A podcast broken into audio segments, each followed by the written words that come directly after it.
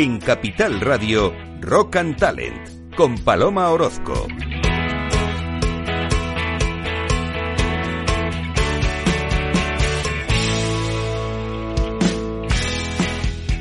La necesidad de ver el horizonte, de ver un poco más allá, es lo que nos salva y creo que está en todos nosotros. Esto decía Luis Eduardo Aute en una entrevista que le hicieron hace seis años.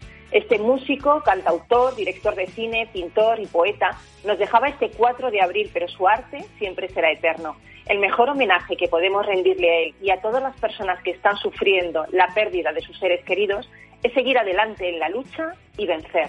Estás en Rock and Talent.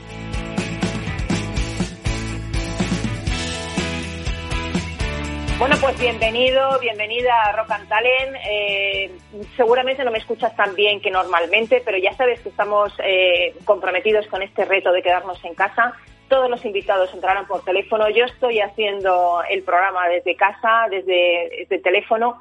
Por eso si escuchas alguna cosita que no es como siempre perfecto, pues discúlpanos, pero es lo que tenemos que hacer para intentar paliar esto que nos está pasando. Bueno, seguramente hay tres cosas que no sabías.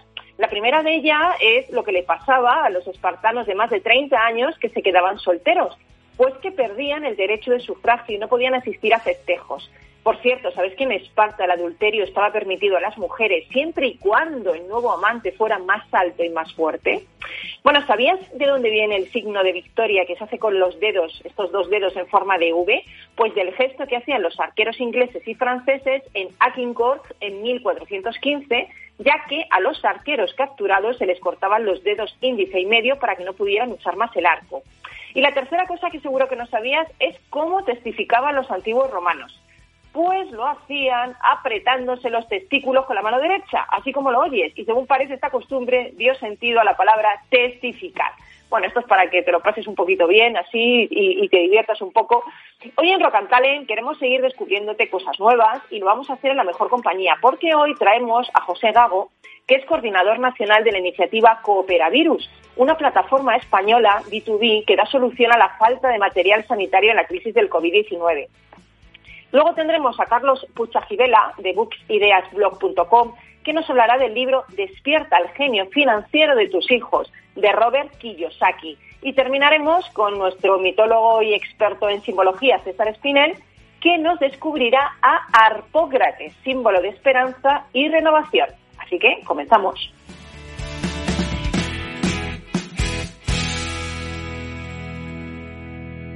Rock and Talent con Paloma Orozco.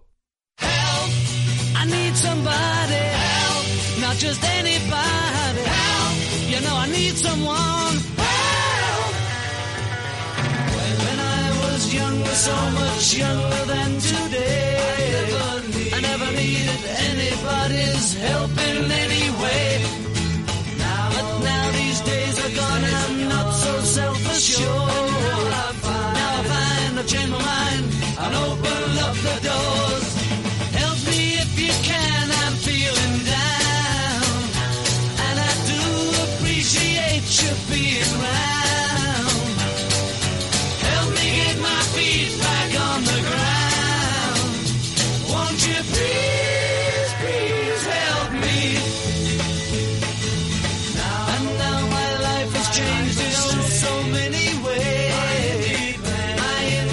Bueno, pues aquí seguimos el Rock and Talent. Eh, buenos días, José Gago, ¿qué tal?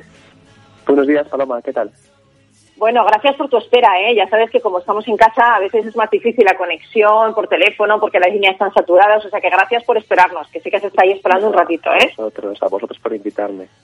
Pero bueno, tú eres perseverante, ¿eh? Se ve que eres perseverante, por lo que voy a contar ahora, ¿eh? Así que no hay problema de esperar, ¿verdad? Bueno, permíteme que te presente. Tú eres estudiante de medicina, eres emprendedor, y ahora también eres coordinador nacional de una iniciativa increíble que se llama Cooperavirus, que es una plataforma española B2B para optimizar esfuerzos en la crisis del COVID-19. Es una iniciativa nacida de forma altruista por jóvenes emprendedores. A mí me ha, me ha, gustado un montón leer que en tan solo 24 horas un equipo formado por estudiantes de medicina, startuppers y makers pusieron en marcha este proyecto es increíble. Entonces me gustaría, José, que nos hablaras de cómo nace este proyecto y cuál es su objetivo. Bueno, este proyecto nace de un conjunto de conocidos que fuimos a Silicon Valley hace algunos meses dentro de un programa de rendimiento del Banco Santander y bueno, talamos un montón de amistad en Silicon, cada uno teníamos nuestra propia startup y pues a raíz de eso pues creamos una red de comunicación, un grupo de WhatsApp, ¿no? Lo, lo típico que hacen de este tipo de eventos. Sí. y a raíz de eso y a raíz del inicio de la crisis del COVID-19 pues surgió la a partir de nuestros colegas de, de Gabriel de, de intentar hacer algo, de organizarnos e intentar abarcar diferentes territorios para intentar aportar algo pues con lo que pudiésemos, ¿no? Así nace una iniciativa que se llama Acción Explorer, que trabaja en varios territorios, que es el territorio de ocio, eh, sociedad, sanidad, y por ejemplo en, en Ocio tenemos un canal de Instagram para intentar acompañar a las personas a lo largo de toda esta crisis en sus casas, en alimentación eh, han hecho una aplicación eh, donde eh, las personas, los, los, transportistas, las personas que conduzcan camiones pueden ver dónde poder comer algo, dónde poder hospedarse, que lugares tienen ducha activa, porque claro, eso ha cambiado bastante con la crisis. Claro, y por otro lado está el territorio de sanidad, en el que estoy yo, y que hemos creado cooperavidos, como tú bien dices. ¿Y cómo nace cooperavidos? Bueno, en territorio de sanidad éramos muy poquitos, estaba un, conocido que se llama Agostinho, otro conocido que se llama Jiran Chen, que, está, que es nuestro contacto precisamente en China, y, eh, y pronto se unió mi compañero Gabriel y mi compañero Mateo. Pues nosotros, eh, yo empecé hace ya, hace dos semanas ya, sí, jolín, hace ya casi un poco más de dos semanas, empecé llamando a hospitales, eh, llamando a la administración, al SERGAS, al ministerio y llamando a Makers para informarme un poco y haciendo un rastreo de todas las iniciativas que ya estaban en marcha, de cómo se estaba organizando el país, de qué, qué tal estaban los hospitales y qué necesitaban, como primero hacer un rastreo de la situación para saber exactamente cómo podíamos ayudar, ¿no? Y tras ese rastreo lo que lo que percibí, lo que vimos fue que había mucha desconexión entre la necesidad de los hospitales, o sea, qué problema concreto tenían, que es exactamente lo que necesitaban, y las iniciativas que estaban en marcha. Es decir, las iniciativas se guiaban en gran medida por lo que salía en prensa, por lo que se publicaba, y eso en gran parte, pues por ejemplo, hacía hacía referencia a lo que necesitaba Madrid o a los hospitales madrileños, pero se desconectaba completamente de, la necesidad real de otro tipo de hospitales, de otras comunidades autónomas, donde la necesidad que también son importantes, evidentemente, claro que sí. Claro, e incluso dentro del propio Madrid, pues cada hospital necesita cosas diferentes y cantidades diferentes, ¿no? Entonces ahí surgió la idea de intentar crear una plataforma que aunase esfuerzos y que hiciese de base de datos para que todo el resto de iniciativas de empresas, voluntarios, makers, emprendedores pudiesen tener la referencia de qué se necesita, en qué cantidad y dónde. Qué bueno, qué bueno. Entonces, Oye, entre nosotros en José, no, que me parece súper interesante que de repente se os ocurre esto, porque al fin y al cabo tú, estudiante de medicina, estás poniendo tu, tu talento también al servicio de las nuevas tecnologías para poder ayudar a mucha más gente, ¿no? Qué bueno. Sí, bueno, a mí eso me considero un estudiante un poco raro en el sentido de que, bueno, también soy el CEO de una startup de tecnología médica, estoy bastante familiarizado con la tecnología, con el Lean Startup, eh, con la, programación, etcétera. Entonces, al conocer todo, todo, todos estos recursos y tener un montón de colegas estupendos con los que trabajar, pues surgen este tipo de ideas, este tipo de, recursos, ¿no? Que no surgirían si no tuviesen, si no tuviésemos en la cabeza estos conocimientos, si no aún hacemos este tipo de estos conceptos. Oye, ¿y, qué, tipo de personas estáis en esto? Porque me has hablado de una persona que está en China, ¿no? O, eh, o sea, ¿qué, qué, qué perfiles sois los que habéis montado esto? Uy, completamente diversos. Eh, ya ves, yo el mío ya lo has visto. Bueno, también esto es lo mejor para que salgan bien las cosas. sí, sí, totalmente. Y eso, Giranche, ella también la conocí en Explorer con su propia startup. Ella tiene un perfil sobre todo de análisis de negocio y de economía. Por eso tenemos un, contacto increíble con los distribuidores chinos. Luego hay perfiles eh, legales, de formación legal con sus, eh, que llevan sobre todo eh, criterios legales de páginas web y tecnológicas. Hay personas con iniciativas sin ánimo de lucro que tenían en su momento. Qué bueno. Oye, y, y, José, ¿cómo, ¿cómo funciona la plataforma? Explícanos un poco. Bueno, la plataforma funciona de forma muy simple. Hay una página web lanzadera en la que se entra y, y se ve todo lo que hay en la plataforma directamente. Y hay dos enlaces a dos formularios. Hay un formulario de solicita ayuda, que es la que utilizan pues hospitales, centros sanitarios, y otro enlace a un formulario de ofrece ayuda, que es la que utilizan empresas, makers, voluntarios, eh, iniciativas. Y lo mayor es hay otro, hay un par de ventanas de solicitudes activas y ofrecimientos activos donde todo el mundo puede ver la base de datos pública que hemos creado a partir de esos formularios. Y a partir de eso, pues nosotros vamos creando una base de datos donde intentamos nosotros hacer match entre eh, oferta y demanda, que mayores uh la base pública nos ayuda a aquellas demandas o ofertas que nosotros no seamos capaces de hacer match, pues al ser pública pues acceden otras iniciativas que pueden intentar hacer match con ellas. Oye, José, ¿y, ¿y de dónde os llegan las peticiones? Supongo que os llegarán de un montón de sitios, ¿no? Diferentes. Sí, nosotros empezamos la prueba piloto en el norte de España, que es donde más teníamos el equipo más grande, pero ahora ya lo tenemos de toda España. Han llegado desde Galicia, Murcia, Castilla-La Mancha, Castilla-León, Madrid, Ibiza. vamos, no hay, no hay, vamos, tierra, mar y aire. Oye, y habéis conseguido un montón de cosas hasta este momento. Es que habéis conseguido hasta un cañón de ozono, habéis conseguido un montón de mascarillas. Cuéntanos vuestros logros, porque es que es muy poco tiempo y, y todo lo que habéis conseguido es muy importante. Sí, yo creo que sobre todo esto nace las ganas que tiene la gente de colaborar desinteresadamente y aportar algo. O sea, a día de hoy hemos conseguido 10.000 mascarillas, 17.100 batas, 2.553 pantallas de protección, pero creo que nos acaban de confirmar que se han entregado otros 30.000. Madre mía. 24 eh, cañones de ozono, 100, 100 conectores para respirar, una empresa y casi 13.000 guantes de látex, que ahora serán 20.000 en breve. Madre mía, madre mía. Pero y tú cuando, cuando ves todo esto, eh, la iniciativa vuestra, eh, te debes de sentir muy orgulloso junto con tus compañeros porque realmente estáis ayudando de una forma muy práctica, ¿no? Sí, también de todas formas lo que dijimos desde el primer momento, que si conseguíamos que se entregase un guante, ya valdría la pena. Sí, desde luego, Bajo ese pensamiento, pues eh, tiramos adelante, y sobre todo porque al principio, los primeros, las primeras 24 horas, esos primeros días, pues era muy difícil conseguir que nos hiciesen solicitudes, ganar legitimidad, eh, conseguir que donasen a través de nuestra plataforma. Y claro, ahora cada vez esto crece más, tenemos más confianza y todo va mucho más rápido. Oye, ¿y alguna anécdota que nos puedas contar que os haya ocurrido poniendo en marcha este proceso? Hay muchas. Eh, sobre todo de ofrecimientos. A mí me encanta la anécdota del primer cañón de ozono que conseguimos, que lo consiguió mi compañero Gabriel en Castilla-La Mancha, y fue a raíz de, bueno, nosotros, yo sabía que era el cañón de ozono, pero vamos, no conocía, conocía que es utilizado para subir móviles, pero no conocía otros negocios que pudiesen utilizar, ¿no?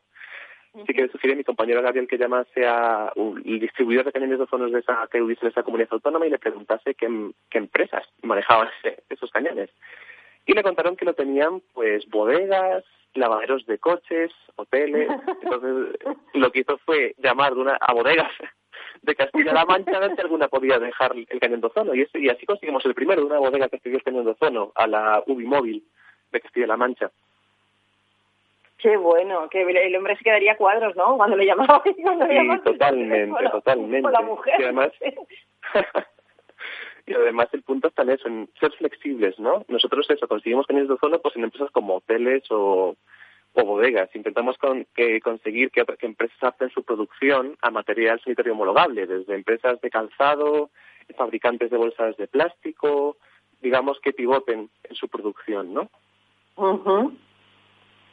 Oye, y entiendo que al principio, eh, al principio era un poco difícil conseguir que la gente ayudara, entiendo por porque realmente habría más peticiones que solicitudes, pero ahora está equilibrado.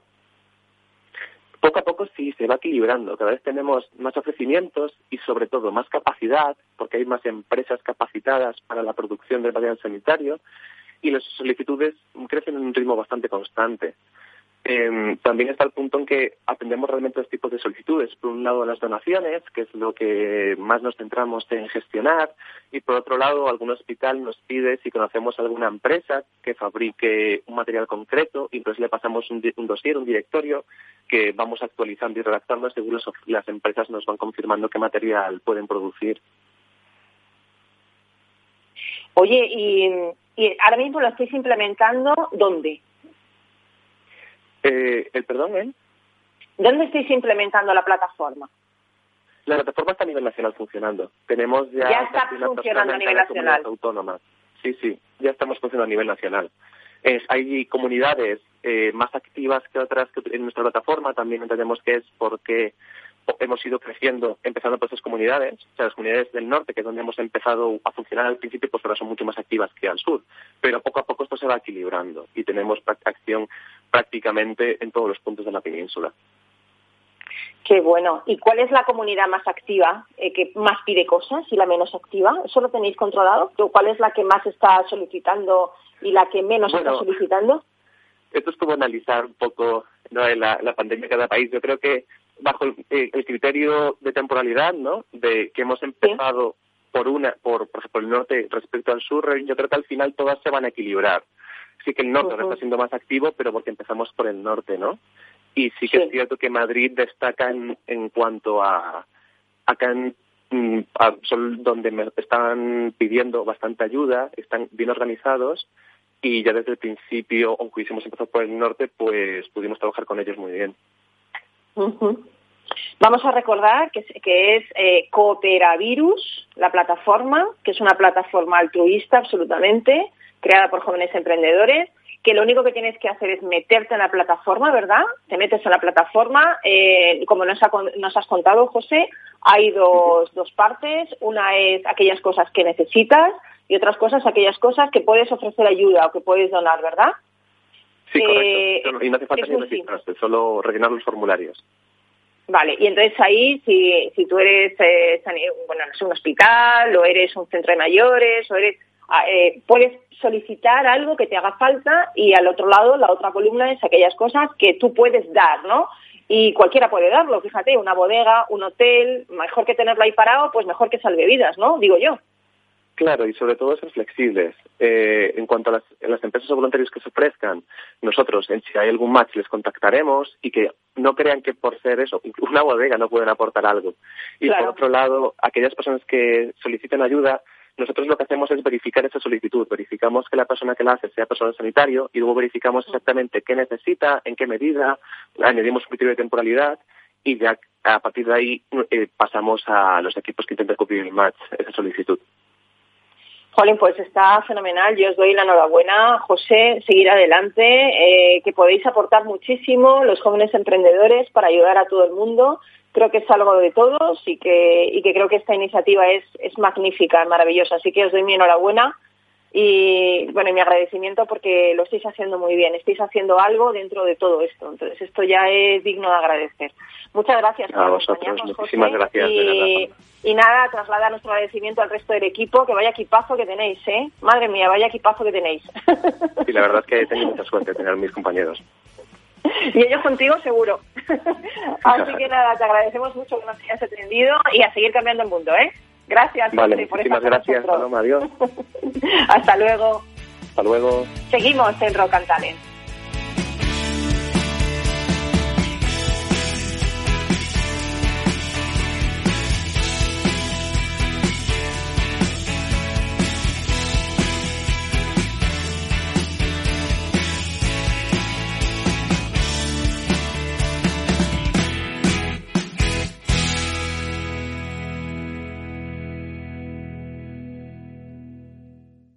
En Capital Radio, Rock and Talent, con Paloma Orozco.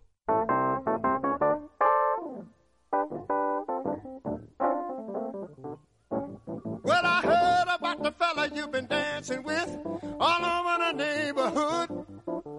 So why didn't you ask me, baby? Or didn't you think I could?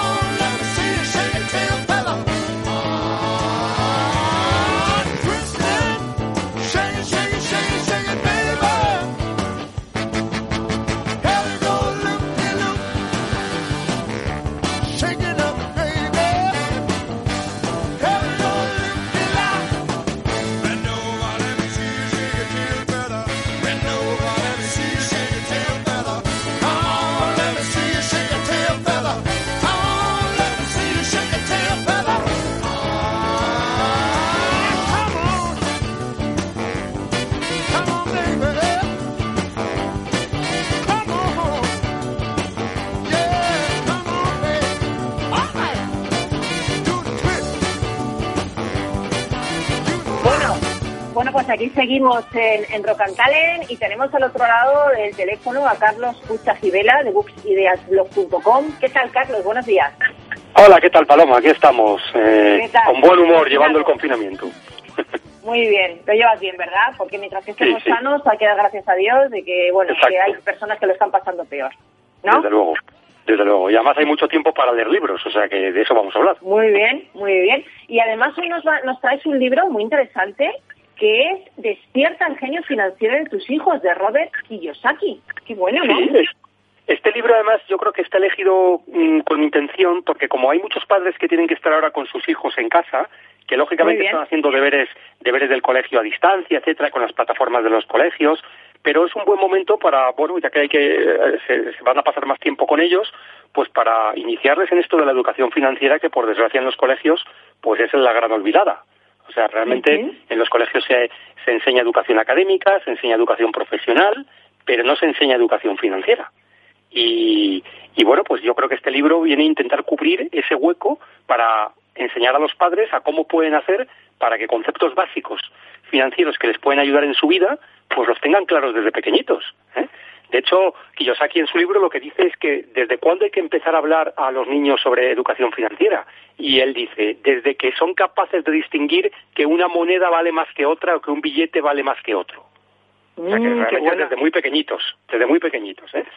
Pues y bueno, pues ser aquí así, ¿eh? Yo creo que debería ser así, ¿verdad, Carlos? es totalmente, totalmente, porque es esencial para, para la vida y para tener luego no tener problemas eh, eh, por falta de planificación o como por ejemplo ahora, ahora hay mucha gente que se ha quedado sin ingresos o que se está quedando sin ingresos y, y qué bueno sería que todos pudieran tener un colchón financiero que les permitiera mirar con tranquilidad los próximos seis meses, por ejemplo. ¿eh? Desde luego. Y por desgracia no es así. ¿eh? Y, y, y sin embargo sí está al alcance de todo el mundo si se saben hacer las cosas bien. ¿no? Madre algunos mía, tenía que haberme leído yo este libro antes. Porque yo tampoco tengo ese.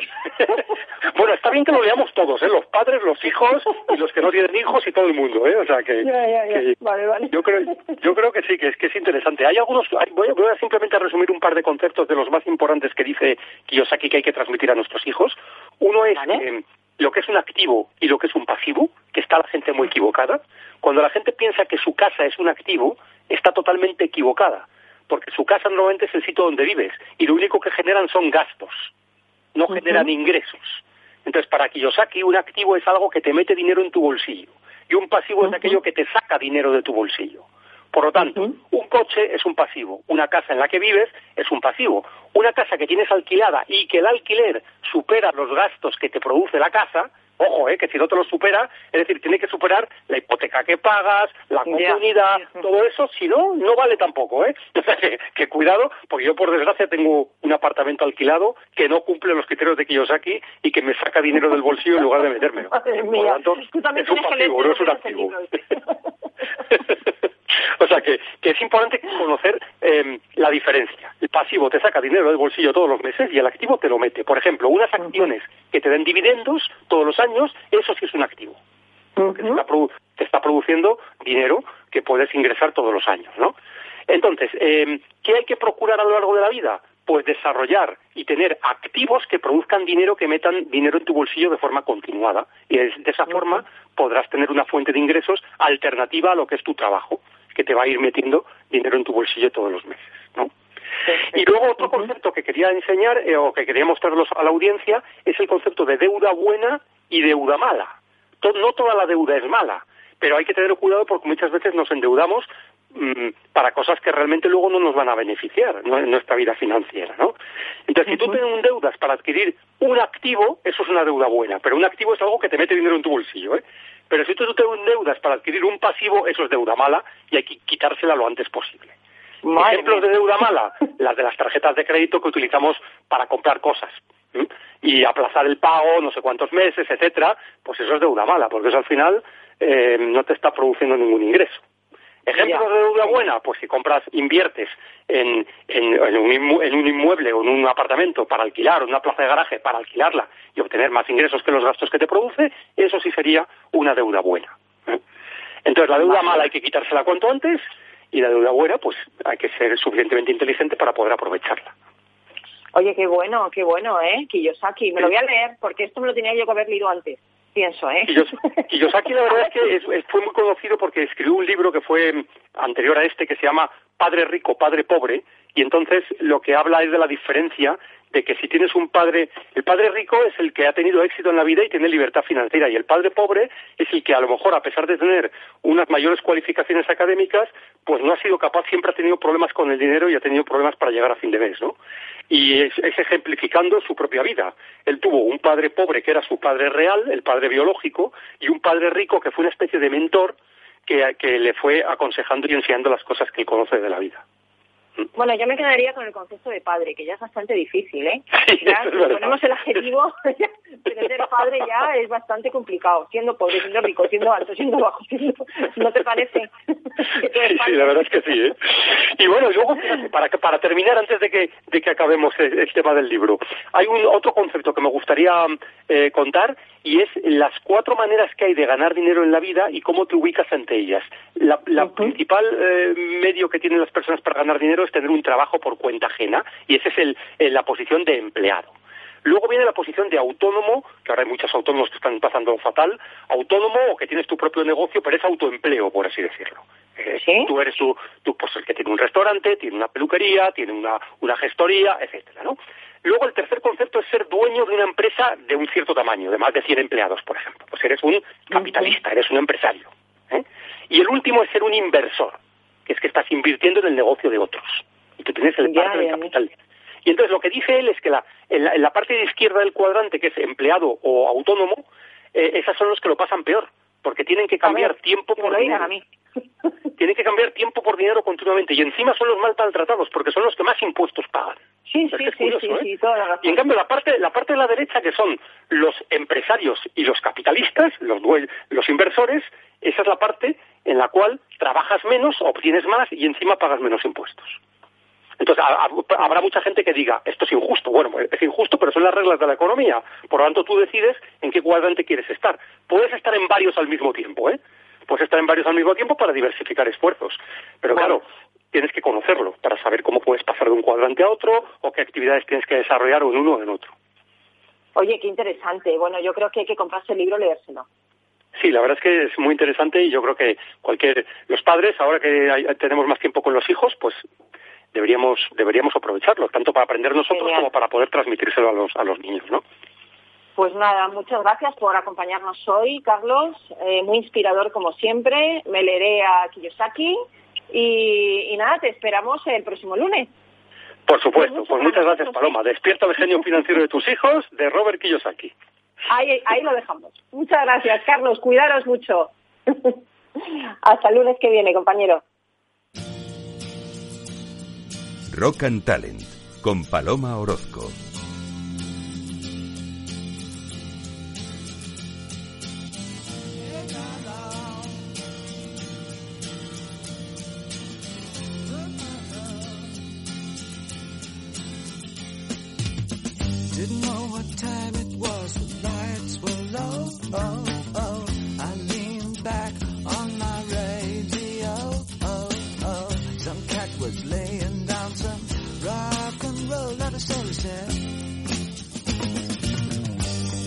a loud sound that seemed to fade.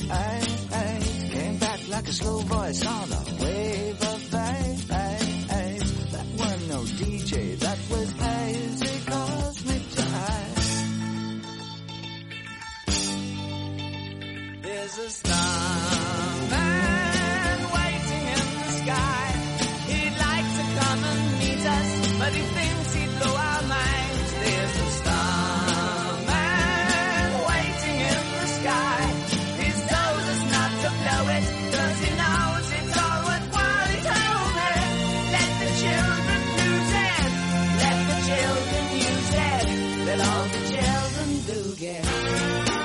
Bueno, pues seguimos aquí en Rock Nos vamos muy rápidamente hasta la casa de César Espinel eh, para que nos hable de Arpócrates.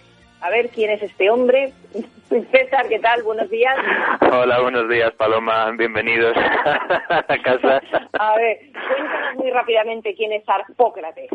Pues sí, fíjate, es una, es, su historia aparece ya en, en los textos de las pirámides del siglo 25 antes de Cristo. O sea, fíjate si es antiguo este, este señor. Eh, es una historia que representa a Arpócrates, que es como llaman los antiguos griegos al dios egipcio Horus, este dios con cabeza de halcón, hijo de, de Isis y Osiris, y le llaman Arpócrates cuando es todavía un niño pequeño. Eh, como sabemos, es el dios Set, que es el dios del desierto, que está celoso de lo bien que le van las cosas a Osiris, y entonces, pues ni corto ni perezoso decide matarle, ¿no? Se ve que no se andaban con, con chiquitas. Y entonces eh, Set mata a Osiris y, y, la diosa Isis, claro, preocupada porque a Set no le baste con matar a, Osiris, sino también a su pequeño hijo Horus, pues escapa con él, huye al, al delta de Nilo, a la ciudad de, de Buto, y allí le deja el cuidado de una divinidad local. Entonces, este eh, Harpócrates, como llamaron los griegos a Horus en ese momento de su vida, eh, lo que representaba para los antiguos egipcios era el, el, el, sol del invierno y también del amanecer. Es este sol débil que está presente, pero que no tiene la fuerza suficiente para emitir esa luz y ese calor y, por lo tanto, se consideraba, como en todas las culturas antiguas, el invierno como un periodo de mm, algo así como de stand-by. Es un poquito lo que estamos viviendo ahora también, en cierto sentido. No ya estamos en primavera, pero al estar confinados en, en nuestras casas y demás, pues es un poquito esta idea de eh, cómo se va poco a poco preparando uno en la, en la autocontemplación, en la convivencia con uno mismo, en el silencio, en la quietud, para eh, cuando llegue el momento poder mm, salir y hacer lo que se espera de nosotros, como se esperaba de Horus. Eh, los egipcios veneraban a, este, a esta divinidad precisamente porque era el símbolo de la esperanza y de la renovación. Es un periodo digámoslo, de caos, no entendido el caos como un descontrol absoluto, sino como aquello en lo que todo está, eh, o sea, no hay nada diferenciado, sino que es la potencialidad sí. plena. Y entonces uh -huh. este periodo de caos en el que estamos durante el confinamiento, que debe mm, traer un nuevo orden, que es el Horus futuro, el dios ya solar, poderoso, y que haga lo que tiene que hacer. Y fíjate, Qué bueno. también, es, claro, es, es, muy bueno porque lo que refleja es la sensación de esperanza que tenía la humanidad ya en tiempos tan remotos, ¿no? Que es importantísimo y que es también de lo que estamos viviendo nosotros, ¿no? De que vamos a salir de esta y vamos a salir todos juntos, pero nos toca mmm, un periodo de reposo, de quietud y, bueno, de estar con, con calma. Y fíjate ya, para terminar, una, una interpretación que da Plutarco en el siglo I sobre este dios, que a este significado de la esperanza y la renovación constante, le añade uno más que es eh, que le atribuye el ser el dios del silencio. Y dice que eh, es el Dios que rectifica y corrige las opiniones irreflexivas, imperfectas y parciales que están tan extendidas entre los hombres. Es decir, es para Plutarco también mía, el Dios de Plutarco. pensarse las cosas dos veces antes de hablar. Exacto. Sí, señor, muy la bien, muy bien. también, claro. No, no poner más crispación, no poner más, no difundir más bulos, intentar ser mejores, intentar exactamente. Poner Oye, un pues poquito de conciencia, poner un poco de conciencia antes de, bueno, de hablar o manifestar o compartir o lo que sea, que hemos visto que hay que hay mucho bulo, como bien dices, hay mucha Sí, vamos a intentar ser más positivos y hacer más felices a la gente. Oye, pues mil gracias, César, me ha encantado Arpócrates. De, de ahora en adelante será uno de mis, de mis referentes también. Mm, sí, sí que ves. Me alegro de que Pues te haya gustado. Gracias, compañero. Eh, te esperamos el lunes que viene, desde tu casita. Pues sí. Ahí en pijama, es. ¿no? Aquí- ahí, pijama, ahí ¿eh? estaremos. Cuídate mucho. Igualmente para ti. Un gran Un abrazo. Chao. Hasta el lunes, compañero.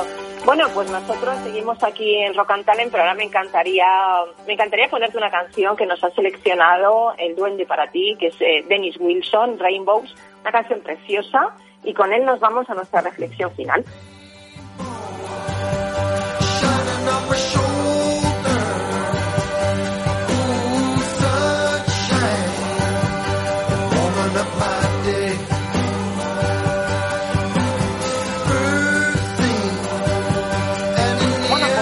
Una fábula cuenta que un explorador blanco que ansiaba llegar cuanto antes al corazón de África ofreció una paga extra a los porteadores para que anduvieran más deprisa.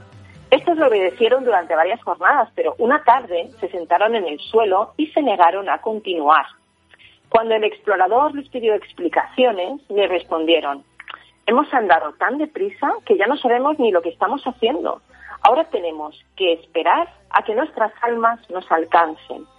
Bueno, pues quizá es una buena oportunidad, amigo, amiga, ahora que el coronavirus nos ha confinado en casa, para disfrutar ese alto en el camino y dejar que nuestra alma nos alcance.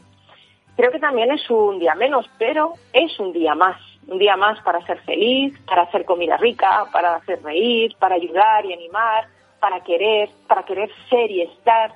Un día más para dar gracias a Dios, al universo o a la vida por seguir aquí. Nosotros te deseamos eso, te deseamos que te cuides, te deseamos que, que sigas en casa porque es una, una cosa importante para, para el bienestar de todo el mundo y sobre todo para aquellas personas más vulnerables que nosotros. Y desde aquí, desde Capital Radio, todos los que hacemos Rock and Talent, el maravilloso equipo técnico que no quiero, no quiero dejar de señalar su increíble trabajo en estos momentos, en que tienen que estar conectando vía Skype, en que tienen que estar conectando con los teléfonos, que tienen un montón de llamadas que hacer. Pues, eh, para ellos mi aplauso también. También son gente muy importante porque están informando y están haciendo que a ti te lleguen nuestras palabras. Al, al duende musical, como, como yo le llamo, que es nuestro, nuestro técnico por eh, excelencia y la persona que elige toda la música que estás escuchando, la mayoría música que escuchas y la persona que nos hace el programa desde el estudio y, y, todos los que hacemos Rock and Talent te deseamos que tengas una semana magnífica, que seas muy feliz, que te cuides mucho, que te quedes en casita, que aproveches mucho este tiempo y que sobre todo hagas felices a la gente que tienes alrededor, que no cuesta nada. Un besito muy grande, amigo, amiga, cuídate. Nos vemos el lunes que viene, si tú quieres. Quiere, por favor, ¿eh? Hasta lunes.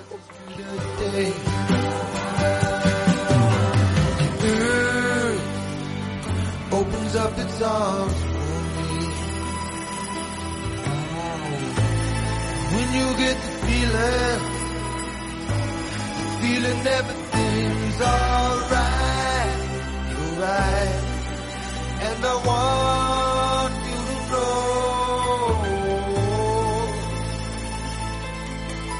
I love you,